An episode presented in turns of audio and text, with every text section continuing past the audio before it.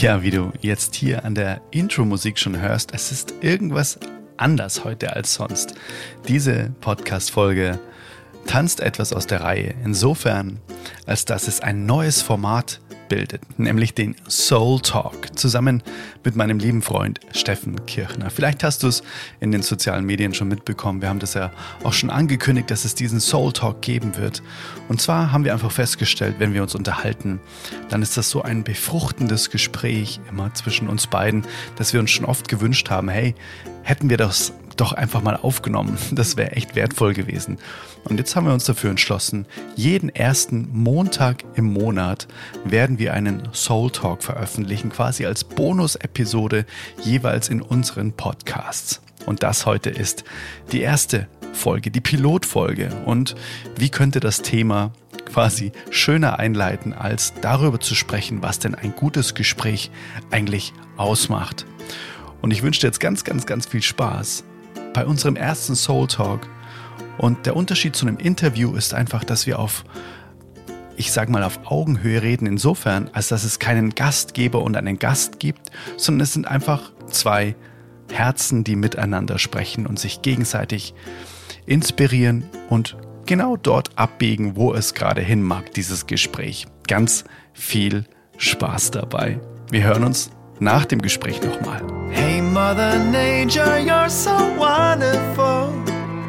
You're full of wonders overall. You are the oldest soul. Talk.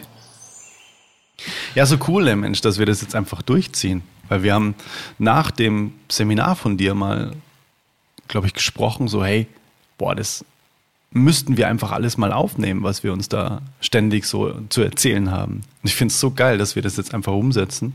Das ist ja, richtig absolut. cool. Richtig ja, absolut. Nach jedem Gespräch bin ich heimgefahren und habe mir gedacht, warum haben wir das nicht aufgenommen? Ne? Also da waren so viele Impulse dabei, Inspirationen für einen selber. Es ist so viel mhm. Neues entstanden, wo du sagst, das wusste ich eigentlich davor nicht. Und das ist ja eigentlich so ein bisschen der Gedanke dahinter, ne? dass wenn nicht zwei Köpfe miteinander sprechen, hm. Sondern wenn halt zwei Herzen oder zwei Seelen miteinander sprechen, dann entsteht was Neues sozusagen. Hm. Ne? Man zieht nicht einfach nur sein Wissen aus seiner Schublade raus und versucht es dem anderen irgendwie so hinzuwerfen, mhm. sondern irgendwie, man, man, man, ist einfach in Verbindung miteinander ne? und dann entsteht irgendwie was Magisches untereinander. An Erkenntnis, an Inspiration und das kann ich ehrlich gesagt das darf ich gar nicht zu laut sagen. Ne? Aber das kann ich eigentlich nur mit dir. ja, es hört ja niemand zu. Das darfst es hört niemand zu. Ja, die Türen sind zu. Aber äh, da gibt es übrigens äh, einen schönen Satz. Ich habe mich ein bisschen vorbereitet trotzdem auf unser Gespräch heute. Es gibt einen schönen Satz, ähm, den habe ich gefunden. Und zwar von äh, Elias Canetti. Sagt er der was? Nee. Nie gehört. Das, ist, äh, das war ein bulgarischer äh, äh, Literatur-Nobelpreisträger 1981. Mhm. Und der hat mal den Satz gesagt, man mag drei oder 4.000 Menschen gekannt haben, man spricht aber nur immer von sechs oder sieben. ja. Das ist genau mhm. der Punkt. Ne? Das, mhm. Mit wie vielen Leuten redet man eigentlich am Tag? Aber man redet halt nur. Aber wirklich ein Gespräch führen ist schon nochmal was anderes, oder? Ja, absolut. Total. Und ich habe mir da auch Gedanken gemacht was ist denn eigentlich wirklich der Grund, warum man mit manchen so einen Flow-Talk hat? Das kennst du ja auch, wenn man dann irgendwie mhm. nach drei, vier Sätzen ist im Prinzip eigentlich alles auserzählt und man steht dann nur noch da und denkt sich, ja, wer sagt jetzt was, ne? Oder wer geht dann als erstes? ja. Ähm, und bei manchen Menschen, bei wenigen Menschen ist es dann eben so, dass man einfach dieses Ping-Pong hat, so, ne? Dieses, man wirft sich einfach Inspirationen ins Körbchen, so, weißt du, und dann denkt man sich so, vielen Dank, dass du mir das mit mir geteilt hast und vor allem, man teilt ja dann auch einfach ganz oft ähm, Inspirationen mit dem anderen, wo man selbst gar nicht wusste, dass es für den anderen eine Inspiration ist. Man erzählt halt einfach so aus seinem eigenen Leben, ne? Und ich mhm. glaube, dass das einfach das aller ähm, Wichtigste ist. Und ich habe mir auch nochmal gedacht, was ist denn eigentlich genau die, die Ursache wenn ich mir denke, wow, mit dem kann ich richtig geil reden. Mhm. Und ich bin immer auf den Schluss gekommen, zum Beispiel bei dir ist es auch so, wenn wir reden, auch jetzt gerade, das merke ich jetzt auch gerade wieder, ist es so, wenn ich das Gefühl habe, der andere ist gerade voll, voll am Start, der ist quasi wirklich mit der Aufmerksamkeit im Gespräch und kann einfach es auch mal aushalten, zuzuhören. Und das ist wirklich manchmal so dieses Aushalten. Ne? Mhm. So, ich möchte jetzt auch von mir erzählen. Ich habe auch viel zu erzählen. Und genau das einfach nicht zu machen, sondern einfach dem anderen wirklich das gesehen werden schenken. Ne? Mhm. Wow, ich, ich versuche genau das, was du jetzt sagst, zu spüren. Und dann kommen ja genau eben die Impulse, wow, ja, das, das kenne ich oder das kenne ich nicht. Ähm, und dann gibt es eben diesen Schneeballeffekt, dass man eben zuhören kann. Und ich glaube, dass das mitunter schon eine Fähigkeit ist, die wir nahezu fast schon neu erlernen müssen, glaube mhm. ich, weil das durch den modernen Kommunikationsumgang einfach auch verloren gegangen ist, richtig achtsame Gespräche zu führen und den anderen auch ausreden zu lassen, zum mhm. Beispiel. Mhm. Und ich kann mich noch daran erinnern, Dale Carnegie hat in seinem Buch geschrieben, ähm, wie man Freunde gewinnt.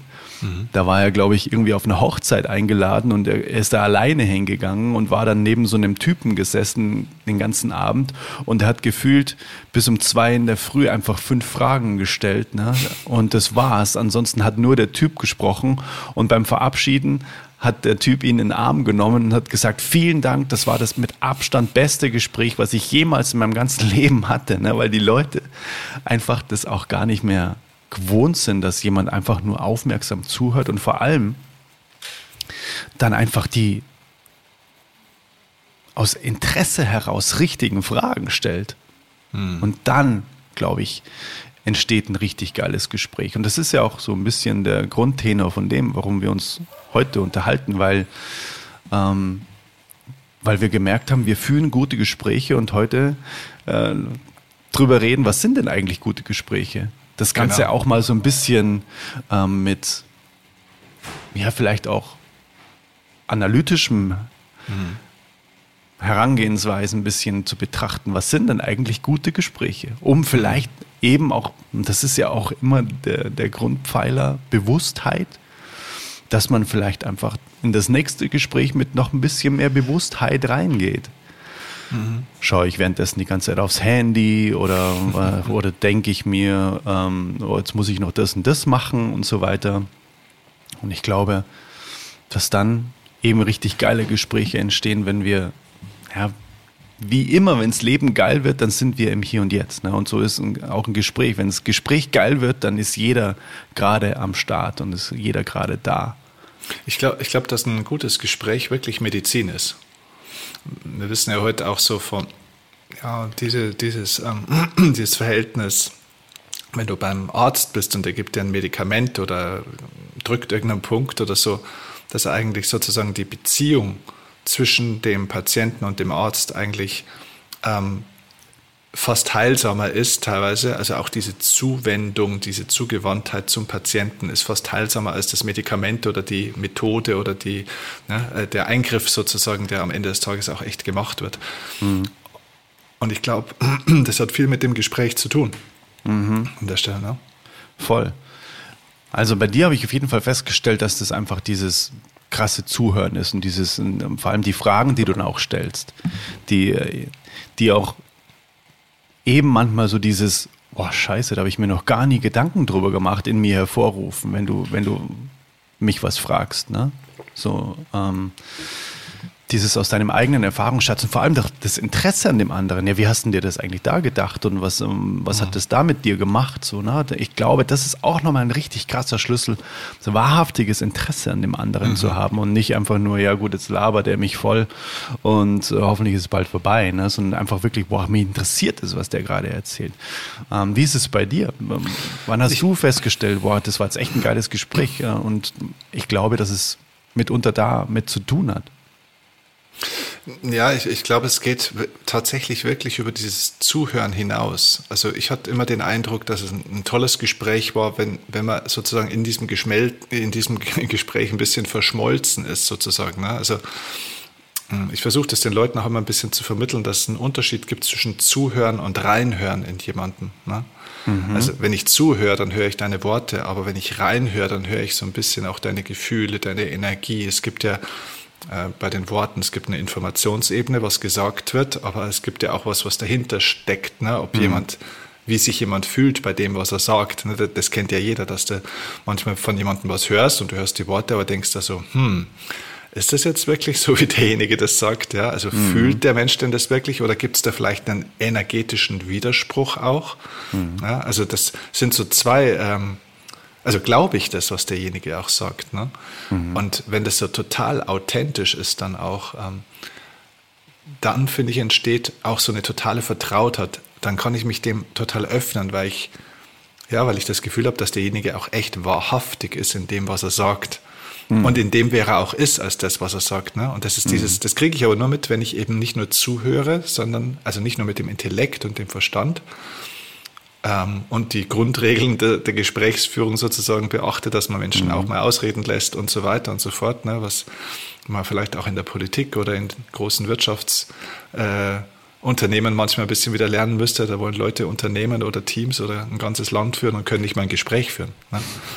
Das ist in den Talkshows. Das ist eine, eine Anti-Kommunikations- und Gesprächskultur, die da stattfindet. Ne? Aber das mhm. ist, weil die nicht mal nur, also die können nicht mal zuhören, aber von reinhören kann teilweise gar keine Rede sein. Und wirklich mhm. sozusagen in die Schuhe des anderen zu gehen, in die Seele des anderen reinzufühlen und da auch wahrzunehmen, was da wirklich da ist, glaube ich, erschafft dann eben diese Vertrautheit und dann wird so ein Gespräch auch leicht. Na, weil mhm. in Wahrheit ist es ja eine Illusion, dass zwei miteinander sprechen, mhm. weil es ja eigentlich keine zwei gibt. Ja, voll. Klar, diese All-Eins-Verbundenheit, na, Im Prinzip erinnern wir uns bloß gegenseitig an Anteile in uns genau. oder an, an, äh, an Anteile des großen Ganzen, Einzelteile. Das ist ja im Prinzip, na, es ist ja eine einzige, äh, sich gegenseitig Erinnerungsorgie. ja, genau. Erinnerungsorgie ist gut. ja, ja, es gibt doch diesen indischen Spruch ne, oder diesen indischen Gruß, Namaste. Ja. Oder Namaskar, ähm, mhm. was ja so viel heißt, jetzt mal ganz frei übersetzt wie, ähm, also im Deutschen würdest du sagen, ja, grüß Gott, ne?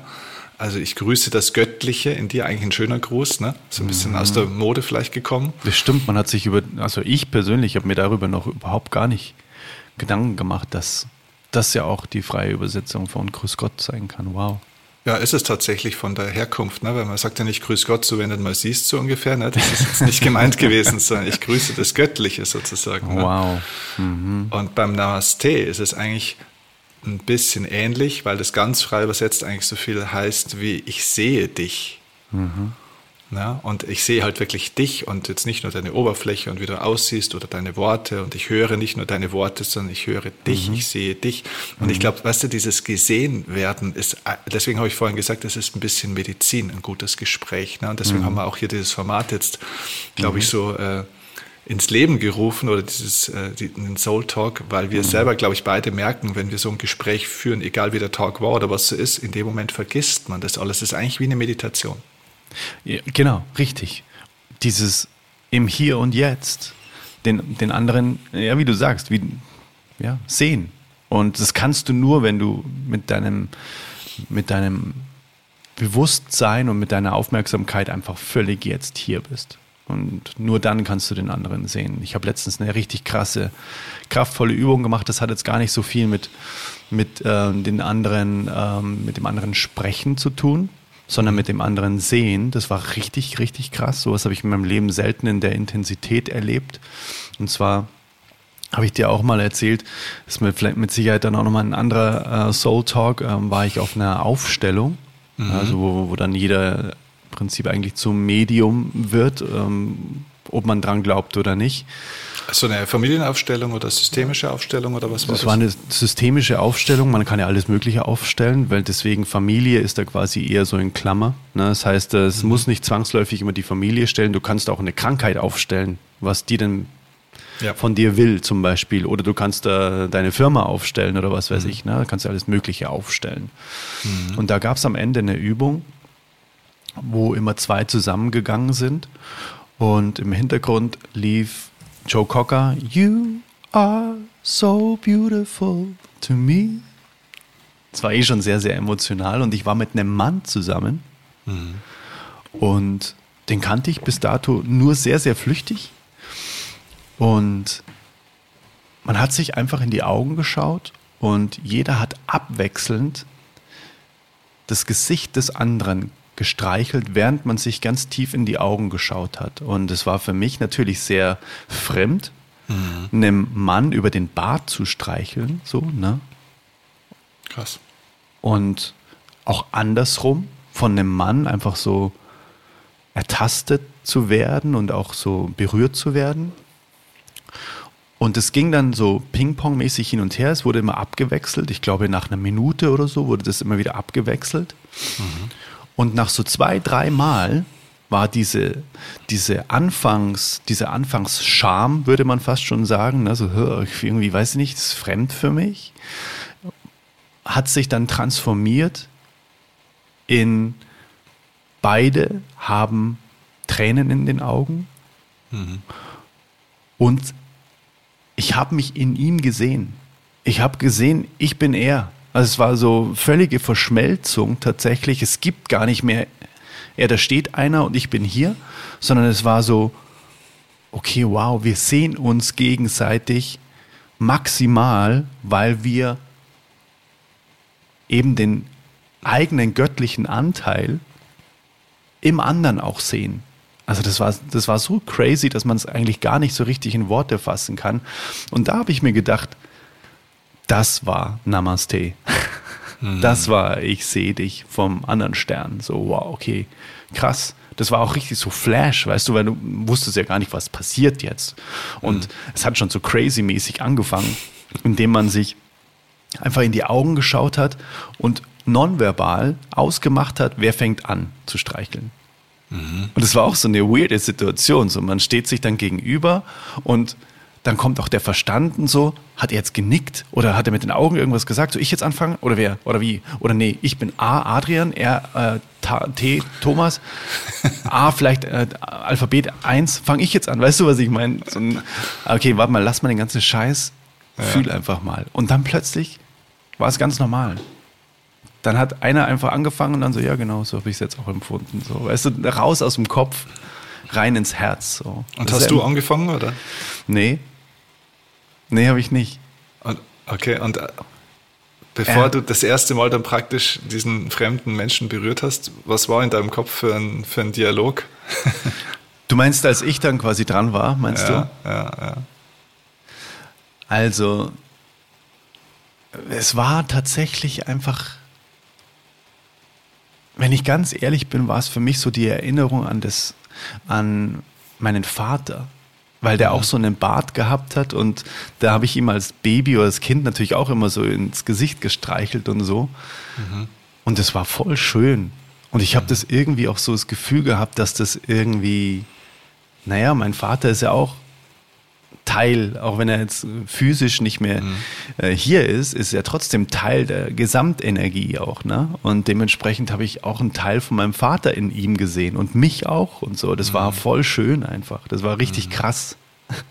Kann man gar nicht so richtig beschreiben. Das ist einfach, ich glaube, das ist ein Moment, der nur gefühlt werden kann. Man kann versuchen, es irgendwie zu verbalisieren, aber es ist so, na, wie viele Sachen, wie eben auch habe ich manchmal das Gefühl, so ähm, Gespräche, wenn wir zwei jetzt uns unterhalten haben und das, was ja bei uns auch richtig geil ist, da haben wir auch Raum und Zeit verloren, ne, immer. Und dann, das mhm. finde ich auch tatsächlich ein Merkmal von, okay, das war jetzt ein richtig gutes Gespräch, wenn man nicht auf die Uhr schaut, sondern wir waren ja dann nach deinem Seminar da draußen gesessen. Es hat dann irgendwie fast, glaube ich, auch ein bisschen angefangen zu tröpfeln oder so, weiß ich nicht, mhm. war uns dann, glaube ich, auch egal. Und dann sitzen wir da halt zwei Stunden so, ja, okay, jetzt sollten wir mal fahren, oder? Ich meine, jeder muss noch weit nach Hause fahren. Mhm. Das ist so dieses, okay, krass, ähm, man verliert einfach Raum und Zeit. Ja, das wenn, wenn sich das Ego auflöst. Ne? Also wenn sich, das hast du ja auch in der Meditation, ne? wenn sich das Ganz Ego genau. auflöst oder wenn man äh, deiner Musik zum Beispiel lauscht, ja, oder generell einfach Musik, die man liebt, ja, oder es kann auch ein toller Vortrag sein oder ähm, was auch immer dann, dann, löst sich ja das Ego auf und man hört ja dann wirklich auf einer anderen Ebene zu. Ne? Mhm. Ähm, Und dann verliert sich auch dieses Raum- und Zeitgefühl. Ne? Man vergisst ja auch den Ort, an dem er ist. Wie du sagst, ne? es hat ein bisschen genieselt und es war uns eigentlich egal. Ja, und äh, man vergisst die Zeit. Das ja. ist da eigentlich. Aber du, ich habe noch äh, ein, zwei Fragen zu, dem, zu diesem Seminar. Wie viele Leute wart ihr da bei dem Seminar, die diese Übung gemacht haben? Äh, ich glaube, es waren sechs Pärchen dann am Ende, die sich da zusammengetan haben. Also zwölf Leute, glaube ich, am Ende. Und äh, gut, ich meine, das war wahrscheinlich sehr gut geführtes Seminar und die Leute waren vorbereitet und mehr oder weniger offen. Aber gab es auch Leute, die es nicht konnten oder nicht wollten? Ja, ja, klar. Ja, ja sicher. Okay. Ja, ja, klar. Also haben welche abgebrochen dann oder wie war das? Abgebrochen glaube ich nicht, aber dann wird ganz schnell so ein Deckmantel der, des, ähm, des Humors darüber gelegt, da wird ganz mhm. viel gelacht und gekichert und hahaha, lustig und so, weißt du, was ich meine? So, das Ach, wird dann so versucht wegzulachen mhm. ähm, und dass man es halt auch nicht fühlen muss, ne, mhm. dass man das irgendwie, dass man das überspielt in irgendeiner Form, dass man da auch mhm. gar nicht hinkommt an diese Ebene. Aber es war bei allen so, dass es dann einfach nur so diese Aktivierungsenergie gebraucht hat und irgendwann wir haben ja hinterher auch Feedback gegeben, na, wie war die Übung für euch? Hat es jeder am Ende auch schön gefunden. Jeder. Und jeder hat sich mit dem anderen auch sehr verbunden gefühlt. Ausnahmslos. Egal wie sehr sich jeder am, Ande, am, am Anfang dann auch gesträubt hat. So, na, ich, äh, weiß ich nicht, will ich nicht. Und oh, also, habe ich bei mir auch gemerkt. Zwar nicht in der mhm. Intensität wie ähm, einige andere, die dann berichtet haben, für sie war das irgendwie ganz strange und wurde dann aber schlagartig immer vertrauter. Mhm. Also, Kannst du dir vorstellen, dass es ähm, einen Menschen in deinem Leben, den du kennst, geben würde, wo du sagst, da kann ich die Übung fast nicht machen oder da fällt es mir extrem schwer oder wird es mir extrem schwer fallen, so eine Übung zu machen? Also weißt du, ich stelle mir gerade vor, wenn man, okay, also wenn man jemand gut kennt und mag, dann geht's noch. Ne? Also gerade vielleicht auch, wenn es das andere Geschlecht ist. Also ja, mit der Partner mhm. wäre das jetzt kein Problem. Mit einer guten mhm. Freundin wäre es auch kein Problem. Mit einem guten Kumpel zum Beispiel stelle ich es mhm. mir schon wieder total schwer vor, zum Beispiel, mhm. weil man ja mhm. dann irgendwie auf so eine, also gerade unter Männern, bei Frauen glaube ich ist das was anderes. Mädels untereinander sind sowieso, ne, wie sagt man, so ein bisschen touchy, ne? die nehmen sich ja gern mal einen Arm oder knuddeln sich oder streicheln sich oder so. Also ist da ein bisschen, äh, glaube ich, natürlicher gefühlt also zumindest mal vom, von der Erziehung her oder vom gesellschaftlichen. Unter Männern habe ich den Eindruck, wäre das ganz komisch. Also wenn ich mir jetzt so eine Übung vorstellen würde mit jemand ganz Fremden, mhm. das ist schon durchaus spannend. Aber wenn ich mir jetzt jemand vorstelle, den ich zum Beispiel vom Tennis von früher kenne, mhm. total krass, wenn man da in so einer anderen Rolle ist. Und Champions mhm. League wäre dann eigentlich so ein bisschen die Vorstellung, das machst du mit jemandem, den du überhaupt nicht magst. Also den, der auf gut Deutsch gesagt am Mond schießen könnte. Mhm. Ja. Was meinst du? Also ich bin mir ganz sicher, dass es bei jedem funktioniert. Da bin ich mir ganz sicher. Mhm. Ich glaube, dass es nur halt am Anfang quasi noch unangenehmer wäre.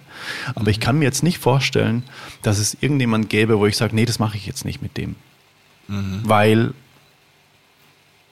was da passiert, ist Liebe. Das ist mhm. einfach pure an keine Bedingung geknüpfte Liebe, die man da austauscht. Und, da, und Liebe kennt ja kein Geschlecht. Es ist ja dann auch nur gnadenloses Ego. Ich kann jetzt keinen Mann äh, streicheln. Mhm. Das ist ja, das ist ja nur eine Illusion, ähm, der man da gesellschaftlich irgendwie vielleicht aufsitzt oder wie auch immer. Wobei das für mich gesellschaftlich auch überhaupt keine Relevanz spielt, ob sich jetzt Männer oder Frauen mhm. oder so, wie auch immer, ähm, mhm. äh, lieben. Es ist einfach ja. nur eine, eine, gesamte, eine Seelenliebe ist das, was dann am Ende dann überbleibt. Und da ist es völlig egal. Das ist wirklich völlig egal. Das ist nur, das, das ist eine super Übung, um das Ego abzulegen. Das ist richtig krass.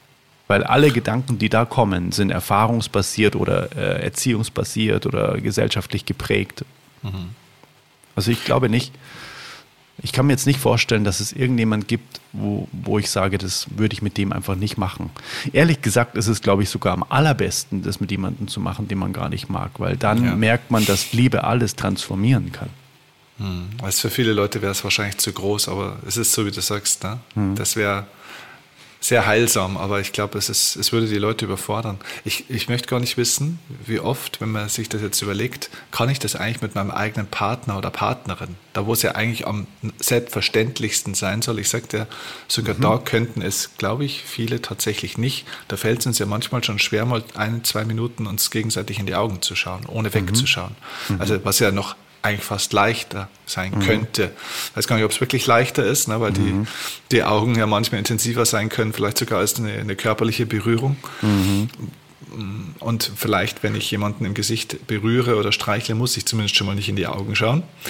Ich könnte ja vielleicht auch ja, dorthin schauen. Ne? Also das ist auch ja, so eine Ablenkung. Mhm. Und, aber ich habe gerade so überlegt, während du das so erzählt hast, eigentlich weil ich meine, jetzt kann man selten irgendwie zu seinem Nachbarn, mit dem er irgendwie einen Streit hat oder zu irgendjemand hingehen kann und sagen, jetzt stellst du dir mal fünf Minuten oder zwei Minuten hin, ich muss dich jetzt mal ein bisschen antatschen. Mit, mit so einem Ghetto Blaster. You are so beautiful. So armes. Oder so ein Chor, der im Hintergrund dann genau. erscheint. Die uns genau. So, wow. genau. So auftauchen. Genau. Ähm, um. nee, aber, aber, mein Gedanke war gerade, ähm, weil man ja die Gelegenheit im Alltag jetzt nicht so hat, ne, weil man nicht in so einem Seminarformat ist. Aber mhm. die Frage wäre ja, ob so eine Übung nicht auch mental eine Vorstufe wäre, dass ich mich praktisch mal fünf Minuten hinsetze oder hinlege und mir einen Menschen aussuche und das in meinem Kopf mache, diesen Menschen zu berühren, so detailliert wie möglich und vielleicht auch andersrum sozusagen. Also eigentlich genauso, wie du es beschrieben hast in diesem mhm. Wechsel. Mhm. Das nur mal in der Vorstellung, weil in gewisser Weise Vielleicht ein bisschen abgeschwächt, passiert aber das Gleiche eigentlich. Ja. Super, super Ansatz. Glaube ich, funktioniert auf jeden Fall. Wenn man zum Beispiel auch mit jemandem gestritten hat oder so, kann ich mir sehr gut vorstellen, wenn man dann die Augen zumacht und sich mhm. vorstellt, ich sehe mich in dem anderen, ich sehe einen Teil des anderen, oder in einem Teil des anderen sehe ich mich selbst. Was ja auch faktisch so ist, ne? Das ja, ist ja auch, ja. das ist ja auch so krass, wenn man einfach ähm, das Ganze auf dieser spirituellen, abstrakten Ebene nicht greifen kann dann kann man ja immer noch eben, weil der Verstand möchte ja auch immer alles, hey, ich möchte auch wissen und so, ich verstehe es nicht und so, ne, kannst du mir erklären. Deswegen, wir haben ja auch beide die transzendentale Meditation gelernt und da passieren ja auch Dinge, äh, die man nicht greifen kann, nicht verstehen kann und so und der Verstand schreit ganz laut, warum, warum ist es jetzt so, bitte, hallo, hallo, nehmt mich mit, ne, so nach dem Motto. Mhm. Und da gibt es ja dann eben auch die Theorie dahinter und so ist es ja auch ähm, im Prinzip mit dem, wir sind alle miteinander verbunden, weil mhm. wenn man das Ganze auf atomarer, quantenphysischer Ebene, dann auf das aller, allerkleinste, was es irgendwie nur auf der Welt gibt, herunterbricht, dann war das ja auch immer der Ursprung von uns allen. Bedeutet, mhm. wir kommen ja alle aus dem absolut selben kleinsten Teil, von dem alles irgendwie, also auch die Blume, der Baum, irgendwas war mal das kleinste Teil überhaupt.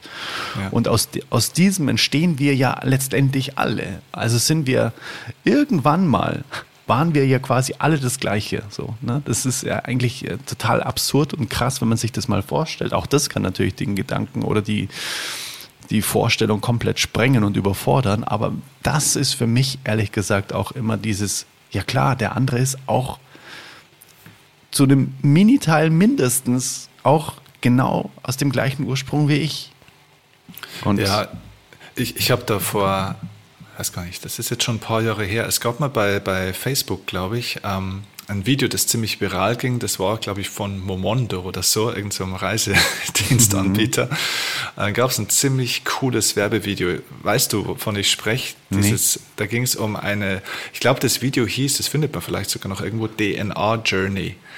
Okay. Und was die, was die da gemacht haben, war, die haben einfach ähm, verschiedenste Personen, das waren vielleicht 20, 30 Personen, ähm, wild durcheinander gewürfelt, haben sie in einen Raum versammelt. Und ähm, dann haben sie immer wieder eine Person vorgeholt und haben gesagt, ähm, weißt du eigentlich, äh, woher du kommst und ähm, weißt du eigentlich, wie, wie deine Nation so tickt und welche gibt es eine Nation, eine Rasse, die du nicht so magst und so weiter. Ne? Und da war halt mhm. ein Engländer, der hat gesagt, na, die Deutschen sind schon ziemlich scheiße. Ne? Mhm. Und ähm, eine Türkin hat über die Griechen gesprochen und die einen haben über die anderen gesprochen. Ne? Und mhm. so, also so die eigenen Vorlieben und Vorbehalte wurden da ein bisschen abgefragt. Mhm. Also Widerstände auch. Ne?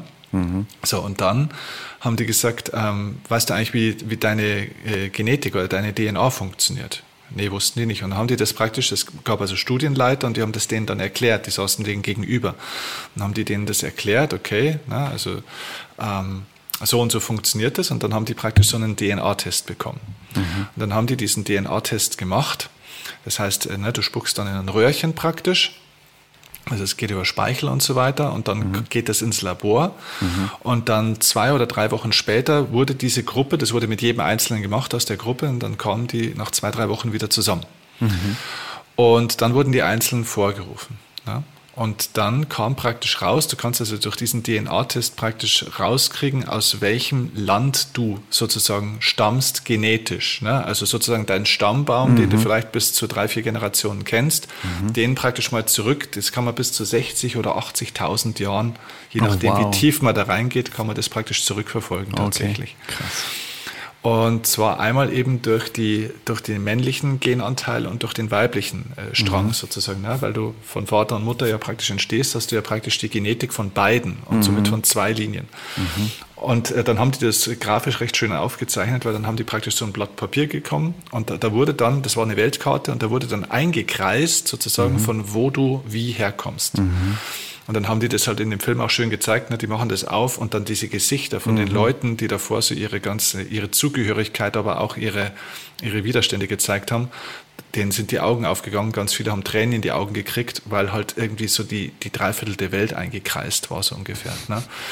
Mhm. Und, das, äh, und dann waren tatsächlich sogar in diesem Raum, ich weiß auch nicht, ob das wirklich so war oder ob mhm. das für den Film so war, aber es wirkte mhm. wirklich sehr echt, weil dann einer mhm. auch gesagt hat, also der eine, der Engländer, der, gegen, der die mhm. Deutschen ziemlich scheiße fand, mhm. hat dann, kam dann in, in, dem Test raus, er ist äh, 5% Deutsch, auch mhm. tatsächlich vom Ursprung. Ne? So, und dann mhm. gab es tatsächlich Verwandte in dem Raum. Ne? Also wo man wirklich sogar sagen kann, okay, also Ur-Ur-Ur-Großcousine mhm. sozusagen. Mhm. Ne? Und dann war das eine Familienzusammenführung, es ist super emotional. Und ich habe auf Basis von dem Video tatsächlich selber so einen Test gemacht. Auch, Ach, wow, okay. Bei einem Schweizer Anbieter, Igenia heißen die. Mhm. Ähm, und die machen das ziemlich gut, sehr seriös. Es, es ist gar nicht so teuer. Es gibt ja verschiedene Pakete, je nachdem, wie viel du da praktisch investieren willst. Mhm. Und tatsächlich war für mich auch die Erkenntnis, ähm, also erstens mal bin ich 19 Prozent Iberische Halbinsel, das ist auch schon mal interessant. Oh, ne? wow. Also Portugal, so irgendwo da unten. Ne? Okay.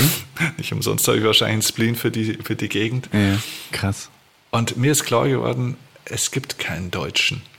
Es gibt keinen Amerikaner, es gibt keinen Chinesen, keinen Russen, keinen Türken. Das gibt es nicht. Das ist eine völlige Illusion, genauso wie die Türkei oder Deutschland als Land eigentlich eine Illusion ist. Es ist eine rechtliche, geografische Komponente. Mhm. Und ich bin mit diesem Video und mit meinem DNA-Test in die Schulen gegangen. Ich mache ja viele Schulvorträge auch, wie mhm. du weißt. Mhm. Und habe das in den Schulen gezeigt. Zum Schluss in der letzten Viertelstunde. Du kannst dir nicht vorstellen, wie die Ergebnisse oder die Reaktionen der Schüler darauf waren. Mhm. Das ist natürlich ein unglaublichen Ausländeranteil teilweise, mhm.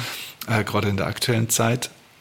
Da sind Dinge passiert. Ich habe es im Nachgang dann auch von den Lehrern oder von den Rektoren, auch vom Elternbeirat gehört da sind wirklich Grenzen gebrochen worden. Ich habe mal gedacht, es müsste eigentlich obligatorisch sein für einen jungen Menschen, so einen mhm. DNA-Test zu machen. Mhm. Mal gut, bisschen Datenschutzproblem vielleicht, aber grundsätzlich wäre das eigentlich der Punkt, um mal dieses diese Grenzen, du bist du, ich bin ich und wir sind zwei separate Dinge, das sind die mhm. einen, das sind die anderen. Weißt du, dass man mhm. das mal auflöst und so weiter. Mhm. Das war eine Schlüsselerkenntnis, wirklich. Mhm. Okay, wow, krass.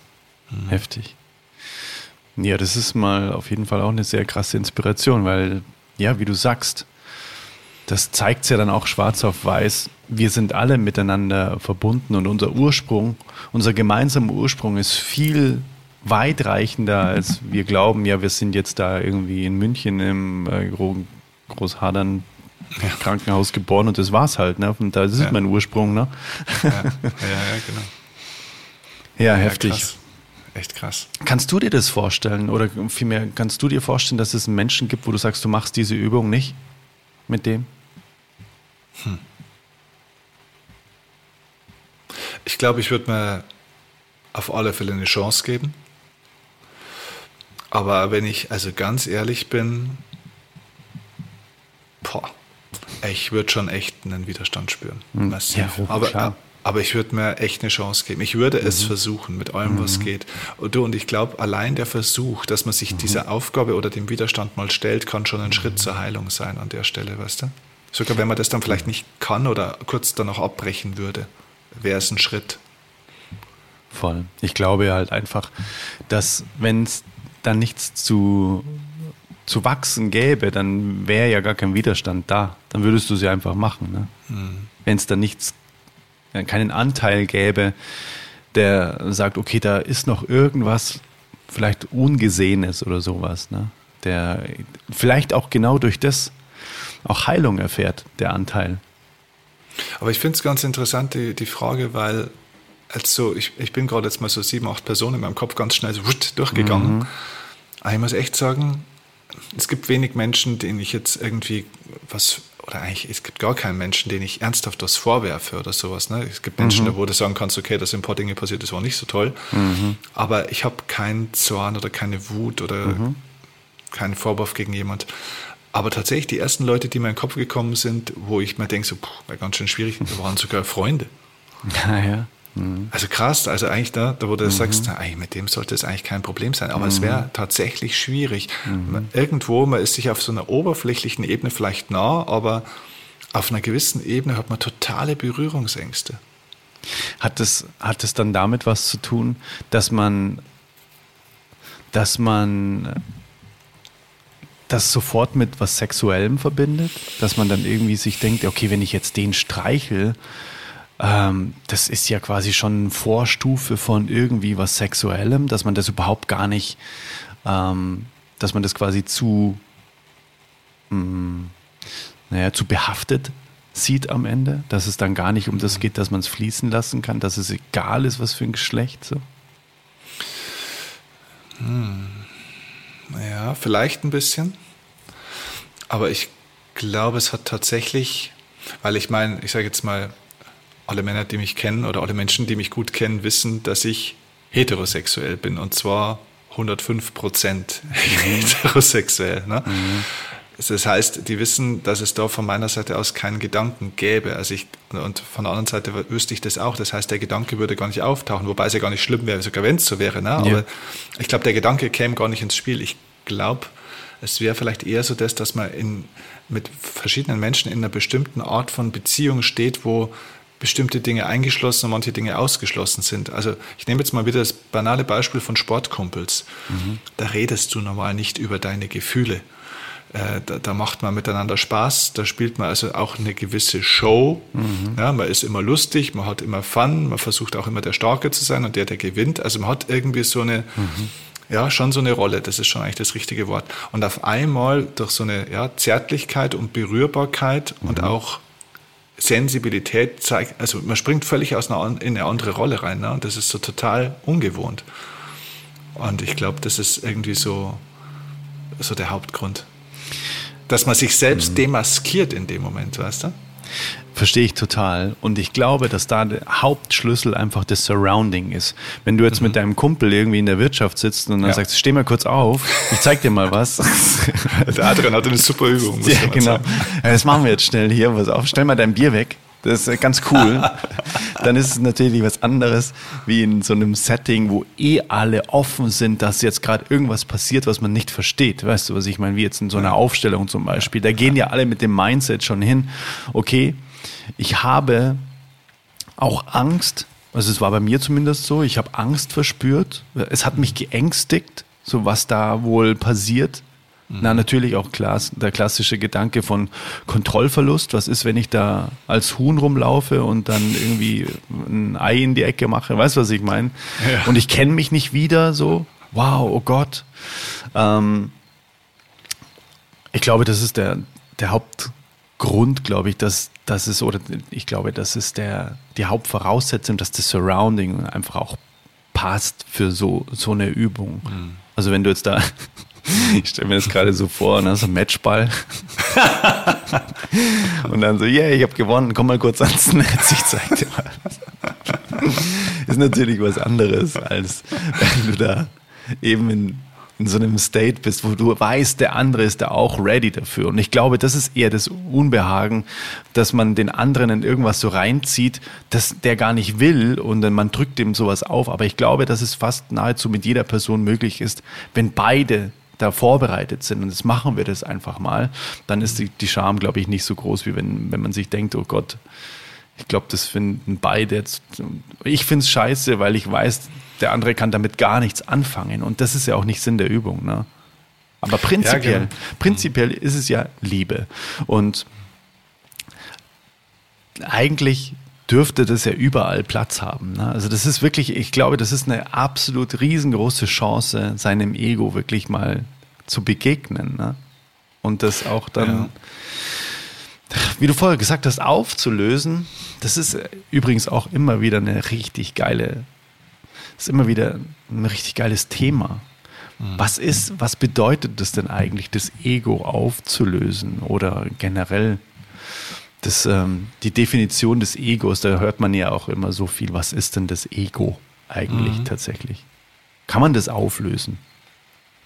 Ich glaube, äh, man kann es nicht auflösen, sondern man kann sich davon lösen. Genau, das ist, richtig. glaube ich, ein Unterschied. Ne? Also, genau. das Ego ist ja kein, das ist ja ein Anteil von unserer Persönlichkeit. Ne? Das haben wir ja nicht zum Spaß, das ist ja kein Produktionsfehler. Genau, dass man sich denkt, das ist eine Krankheit, die muss ich heilen, das Ego. Genau. Ne? Das ist genau. ja genau der Punkt. Und ich glaube, dass das auch ganz oft missinterpretiert wird. Ne? Mhm. Ne? Total, total. Ne? Das ist ja genauso wie mit dem Verstand, ne? wo die Leute sagen, na, ich bin so ein Kopfmensch. Wie wenn der Kopf was Schlechtes wäre. Ja, genau. Den Leuten wünschen, sie würden ihn öfter mal benutzen, manchmal auch. Ne? Aber ja. es ist ja nicht das Problem, dass man denkt. Das Problem ist, dass man manchmal nicht mehr aufhören kann zu denken. Mhm. Ja, genau. Ja. Und auch das Ego ist was, das brauche ich ja hier als Werkzeug, um dieses menschliche Leben leben zu können. Ja? Mhm. Im Ego ist ja zum Beispiel die Erinnerungsfähigkeit drin, im Ego ist Entscheidungsfähigkeit drin. Ja, wenn die Leute heute sagen, du darfst nicht mehr urteilen, mhm. du, du kannst gar nicht aufstehen ohne zu urteilen, weil du musst ja zumindest schon mal ein Urteil treffen, bleibe ich liegen oder stehe ich auf? Ziehe ich mich heute an oder laufe ich nackt rum? Ja? ja Ziehe ich genau. mir die blaue oder die grüne Hose an? Mhm. Also ich muss ja ständig Entscheidungen treffen und das ist ja ein Urteil. Mhm. Aber das, was gemeint ist, ist praktisch das Verurteilen. Ja. Und das ist ja eine negative Wertung. Mhm. Und so ist das Ego halt ein Anteil von uns, aber ich bin nicht mein Ego. Ne? Kann ja genau, auch nicht sagen, Geld ist schlecht, ja, ich, mhm. aber ich bin halt nicht mein Geld, ich bin nicht mein mhm. Kontostand. Also, weißt du, diese, im Buddhismus würde man sagen, die Anhaftung oder mhm. die Identifikation mit den Dingen. Ja? Die, viele Leute sind über ihr Ego identifiziert und das Ego hat dann die Kontrolle über sich mhm. äh, oder über, über, unser ganzes Wesen und alles Denken und mhm. Fühlen sozusagen übernommen. Und das ist, da, da glaube ich, entsteht dann das Leid. Ne? Mhm. Hast du Tools, wo du merkst, du bist jetzt im Ego und wenn du es mhm. merkst, was, was du dann machst? Ja, äh, manchmal ist es ja auch gut, im Ego zu sein, zum Beispiel. Ne? Also, wenn du das bewusst machst, ja. Genau, genau. Mhm. Es geht, genau, das ist der Punkt. Ne? Es geht um Bewusstsein. Wenn ich bewusst im Ego bin und sage, in dem Moment ist das Ego auch äh, notwendig, also was weiß ich zum Beispiel, also einfach rationale Entscheidungen in Bezug auf mein Unternehmen, wenn mhm. ich Entscheidungen treffen muss, die darf ich auch sehr wohl aus dem Ego mal treffen. Also das heißt ja nicht, dass die jetzt ego, also natürlich sind die egoistisch, aber das heißt nicht, dass die schlecht sind in dem Sinne sozusagen. Mhm. Ne? Mhm. Da, da braucht es eine Analytik, da braucht es eine Ratio. Ich sollte vielleicht nicht nur aus dem Ego entscheiden. Mhm. Ja, da dürfen schon auch andere Komponenten auch dazu kommen. Mhm. Aber das Ego ist dann schon wichtig. Und ich versuche einfach mh, hm, immer zu schauen, okay, also wenn schlechte Gefühle kommen, Mhm. Da kannst du sicher sein, dass das Ego immer mit im Spiel ist und da kann man sich die Frage stellen, okay, ist das jetzt noch gesund? Hilft das jetzt? Ne? Weil das Ego findet dann manchmal keine Lösung auf, mhm. dieses, auf diese Frage.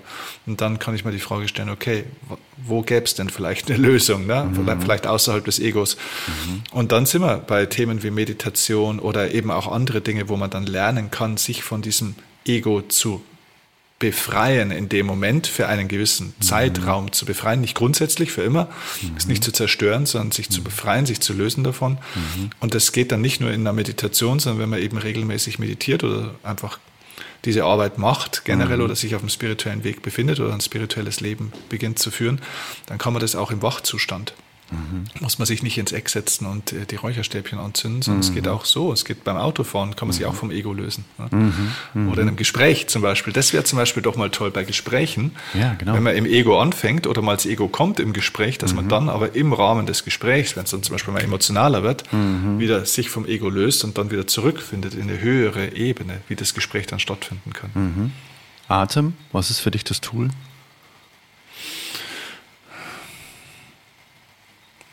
Also für mich muss ich sagen, ganz persönlich, und das ist jetzt vielleicht nicht so super kopierbar für jeden, aber ich habe halt einfach schon ein paar Referenzerfahrungen in meinem mhm. Leben gemacht, weißt du, durch, auch durch Meditation oder so. Ich hatte einfach ein paar spirituelle Erfahrungen in meinem Leben und kenne egolose oder egofreie Zustände. Mhm. Ich weiß, wie sich das anfühlt.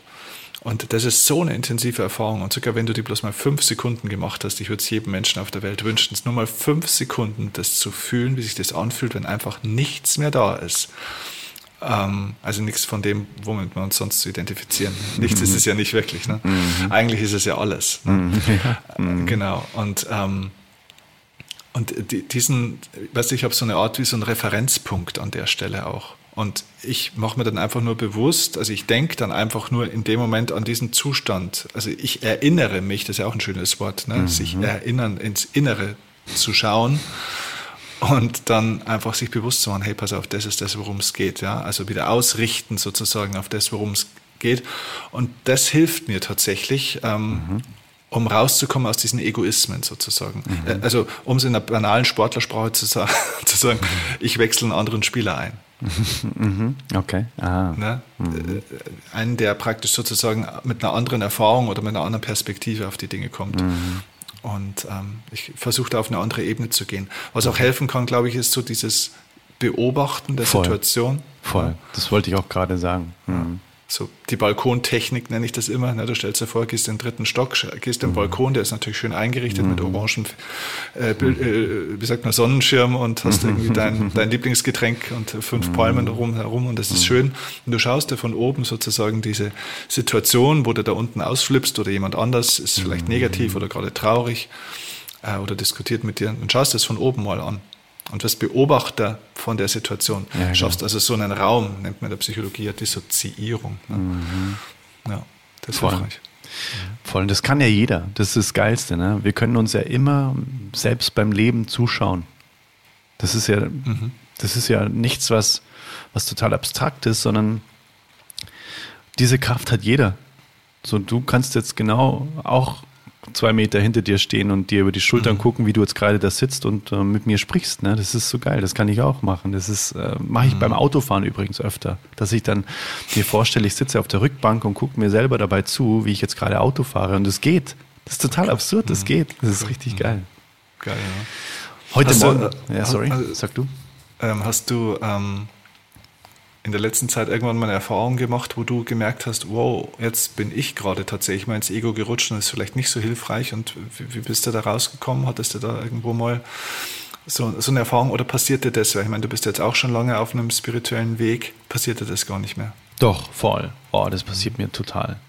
Mhm. Ähm, es passiert mir auch unter der Dusche am Morgen, dass ich, dass ich dann tatsächlich einfach mich dann irgendwann dabei ertappe, dass ich, dass ich mir irgendwie, dass ich mich über irgendwas aufrege.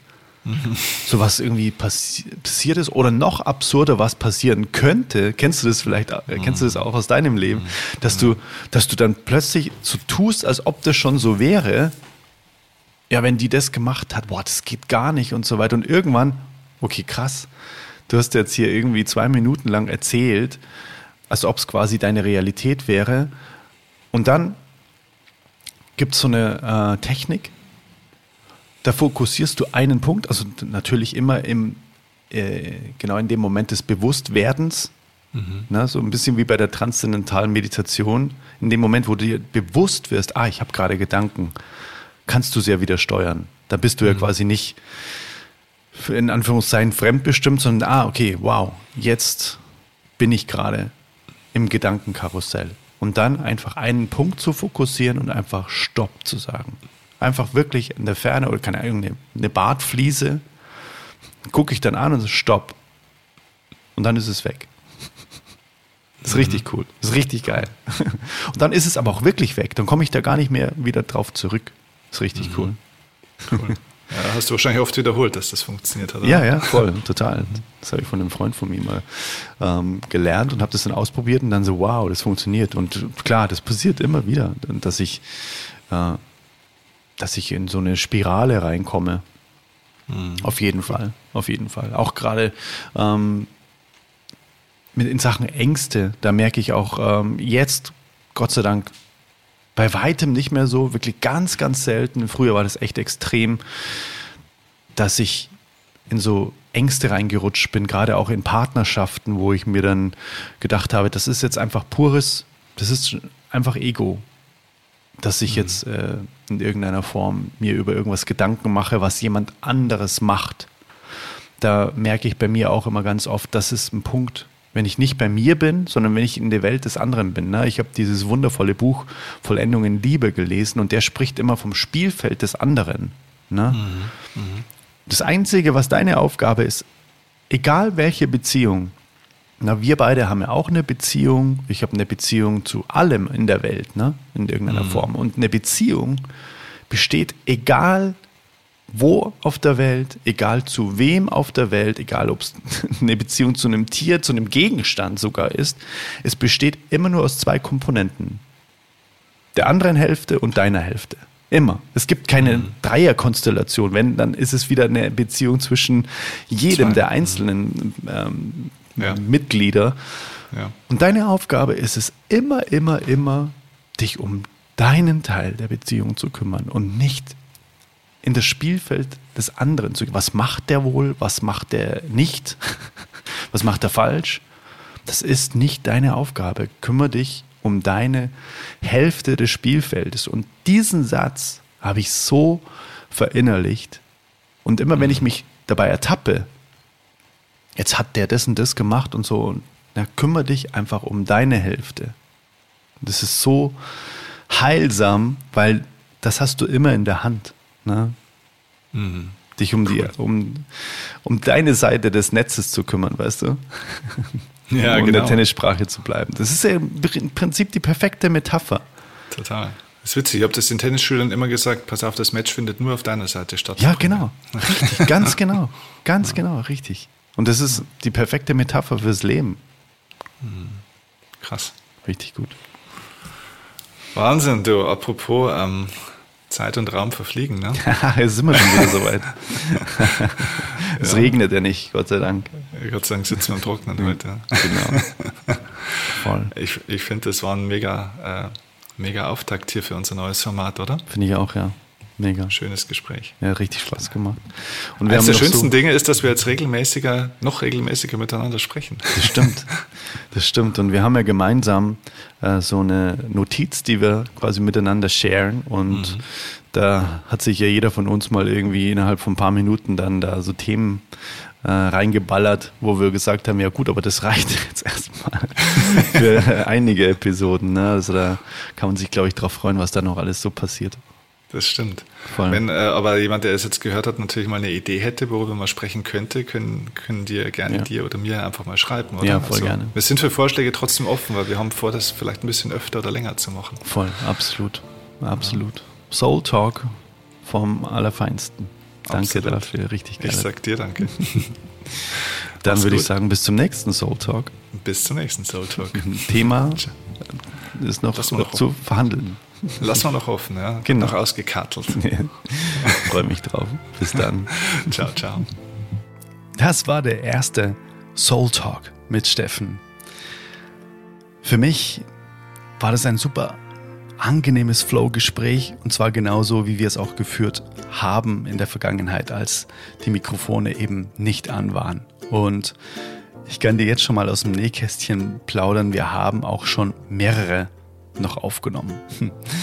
Und du kannst dich auf weitere Folgen freuen. Und nachdem es ja immer im ersten oder am ersten Monat, nee, am ersten Montag des Monats war, so, ähm, kommt die nächste, der nächste Soul Talk am 1. Mai. Kannst du dich drauf freuen. Da wird das Thema sein, die Kraft der Natur. Das ist auch für uns beide ein sehr wichtiges Thema. Und wenn du ein Thema hast, wo du sagst, hey, darüber könnt ihr auch mal einen Soul Talk machen, darüber könnt ihr beide euch einfach auch mal von Herz zu Herz austauschen, dann lass es uns gerne wissen. Entweder auf Steffens Instagram-Kanal, den habe ich dir auch in den Show Notes verlinkt, oder auf meinen. Dann kannst du da super gerne uns Impulse geben. So, hey, sprech doch mal darüber. Und nur noch mal ganz kurz so zum Erklären des Konzepts. Das ist jetzt die Pilotfolge gewesen und die gibt es sowohl jetzt hier im Old Soul Podcast, wie du uns gehört hast, als auch komplett in Steffens Podcast. Und in den nächsten Soul Talks wird es so sein, dass es immer nur einen kurzen Ausschnitt von 20 Minuten ungefähr in dem einen Podcast geben wird und dann verlinken wir jeweils für die ganze Folge auf den anderen Podcast. Und wir haben es noch nicht ausgemacht, wer denn die nächste Folge sozusagen ganz veröffentlicht und wer nur den Ausschnitt, aber das kriegst du dann auf jeden Fall mit. Am 1. Mai ist es dann soweit. Da kommt dann der zweite Soul Talk mit Steffen. Ich freue mich sehr auf dein Feedback, wie es dir gefallen hat, ob das ein Format ist, das dir gefällt, das dich auch inspiriert. Und ja, dann freue ich mich von dir zu lesen, wenn du sagst, hey, dieses Soul Talk Format macht so viel Spaß. Das inspiriert mich, dann ist mit Sicherheit auch mein Newsletter sehr, sehr inspirierend für dich. Da schreibe ich dir alle vier Tage eine Mail von Herz zu Herz mit Impulsen, mit Zen-Geschichten, mit eigenen Erfahrungen, natürlich auch mit immer wieder Hinweisen auf verschiedene Podcast-Folgen, auf Musikveröffentlichungen. Also schau mal unter adriannews.de. Dort findest du alles, was du wissen musst, um dich in den Newsletter einzutragen. Und mit einem Klick kannst du dich wieder austragen, wenn es nichts für dich ist. Dann würde ich sagen, wir hören uns am 1. Mai wieder oder vielmehr zum Soul Talk zumindest. Und durch das, dass das ja ein Bonusformat ist, nächsten Freitag ist auf jeden Fall wieder die standardnormale Oldest Soul Podcast Folge am Start und da hörst du ein super schönes Interview mit Alisa Büchel. Sie wohnt äh, auf Bali und erzählt ihre Reise, wie sie denn dorthin gekommen ist und da kannst du dich auch drauf freuen. Also hören wir uns einfach am Freitag, würde ich sagen, und zum nächsten Soul Talk am 1. Mai. Bis dahin alles Liebe für dich und ja, abonniere gerne Steffen auf Instagram, lass ihm Liebe da und freue mich auf dein Feedback zu diesem Soul Talk Format, das jetzt hier Premiere gefeiert hat. Also, bis sehr, sehr bald und freue mich auf dich. Let it flow, let it grow. Dein Adrian. Bis dann, bye bye.